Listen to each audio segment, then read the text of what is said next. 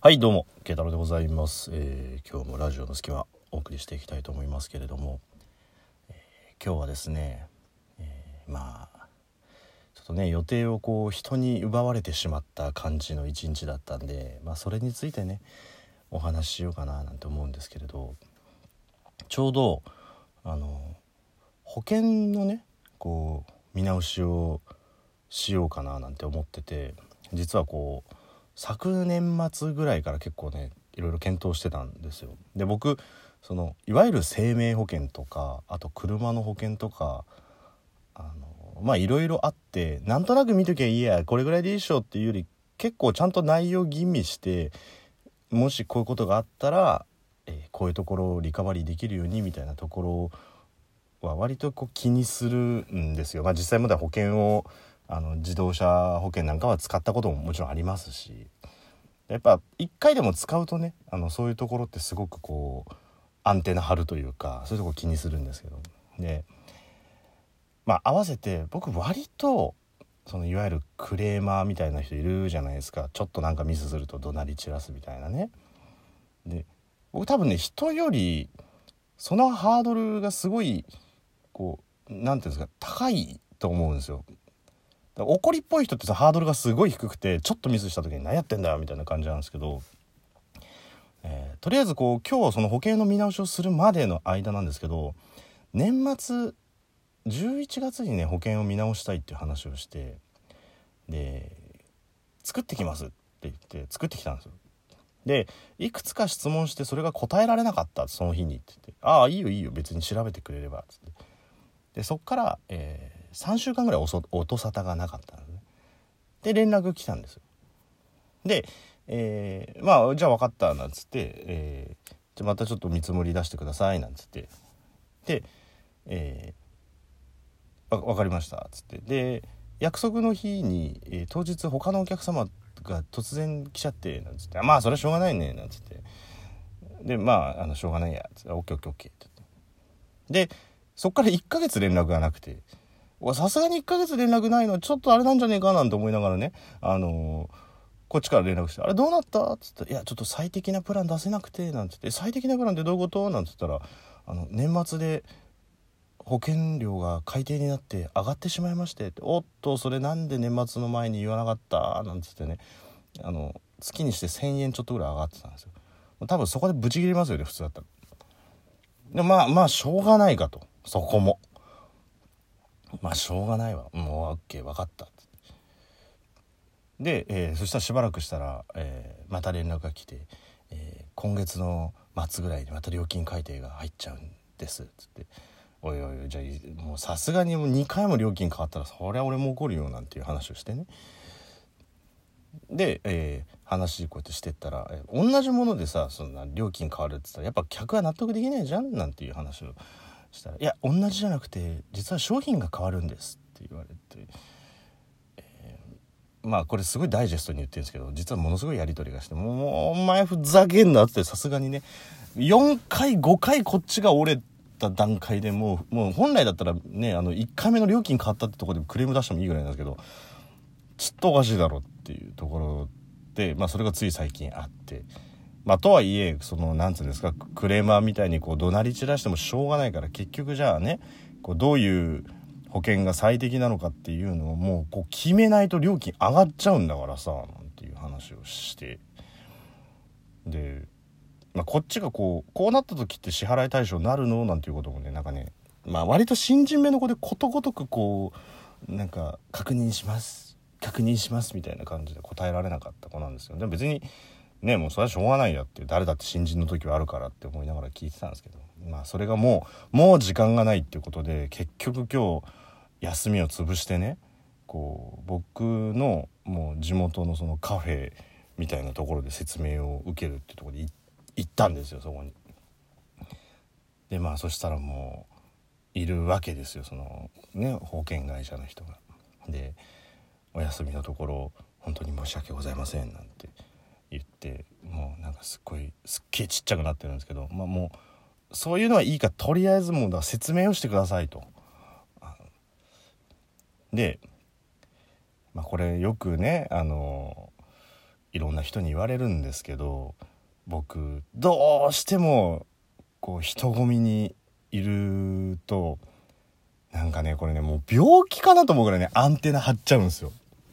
で何にアンテナを張ったかっていうとすぐ隣に座っている2人組がいたんですよ。30代過ぎぐらいで、えー、て言うんですかくるぶし丈ぐらいのこうスキニーを履いてこう白と青のボーダーの T シャツを着てでなんかベージュのコートを着て、えー、ちょっと丸縁の眼鏡をかけてみたいな感じのちょっとサブカルっぽい感じの格好をしてるね。でであの一眼レフを首からかけて歩いているわかります？なんかちょっとおしゃれなものを見つけて撮りながら街を歩くみたいな感じの2人があからさまにもうあの本日は申し訳ございませんってその保険の方が言って座ったと同時にぐらいに気づいたんですけど喋ってないんですよ。でその喋ってないっていうのはよくこうなんつうんですか？学生のカップルとかでありがちなお互いが携帯いじっててさ喋ってないっていうんじゃなくてお互いがねこう自分のグラスを持ったまんま喋んないんですよ。で、もうその段階で、ね、僕の的にはちょちょっとそっちにアンテナが行き出しちゃってるんですけど、まあ、とはいえ、もうここまでいろいろ不備があったから、保険の内容はちゃんと聞かないといけないって言って、えー、まずこちらの特約についてなんですけど、つって、はい、はい。それでもこれはこの前と条件違うんですか？一緒です。なんて言いながらもちょっとチラチラ気になっちゃって。で、10分ぐらいですかね。まあ逆に言えば何にも喋らなかったんで僕の中ではこう、あの、シャットダウンできたんで情報はもうこのままなんだなと思って「あはいはいはい」って言ったら目の前に座ってる女性がふってこうおそらく彼氏でしょうね目を上げて「どうするの？そんなんじゃ私のキャンパス白いまんまだよ」って言われて。待ってよもうそれ。なんかめちゃめちゃ気になるワードじゃんって。めちゃめちゃ気、何し、私のキャンパス白いまんまって、何、何の比喩表現？寂しいってこと？みたいな。寂しいってことか、それは。っていう。片役は、もう目の前では、はい。で、こちらの特約なんですけれども、えー、最長10年でって言いながら、もう半分はそっちですよ。で、ずっとその、あの、首を振るわけでもなく、じーっとその女の子の目を見ながら。うんでなんかうなってるんですよそしたら彼女が、うん「じゃあさもういいよ確かに。うん。まあ、言うけど確かに私も浮気してた。お重い！っ て重い！って思いながら。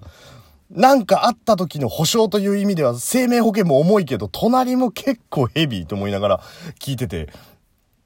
やっぱそうだったんだろう。うん。でもさ不安にさせるからだよ。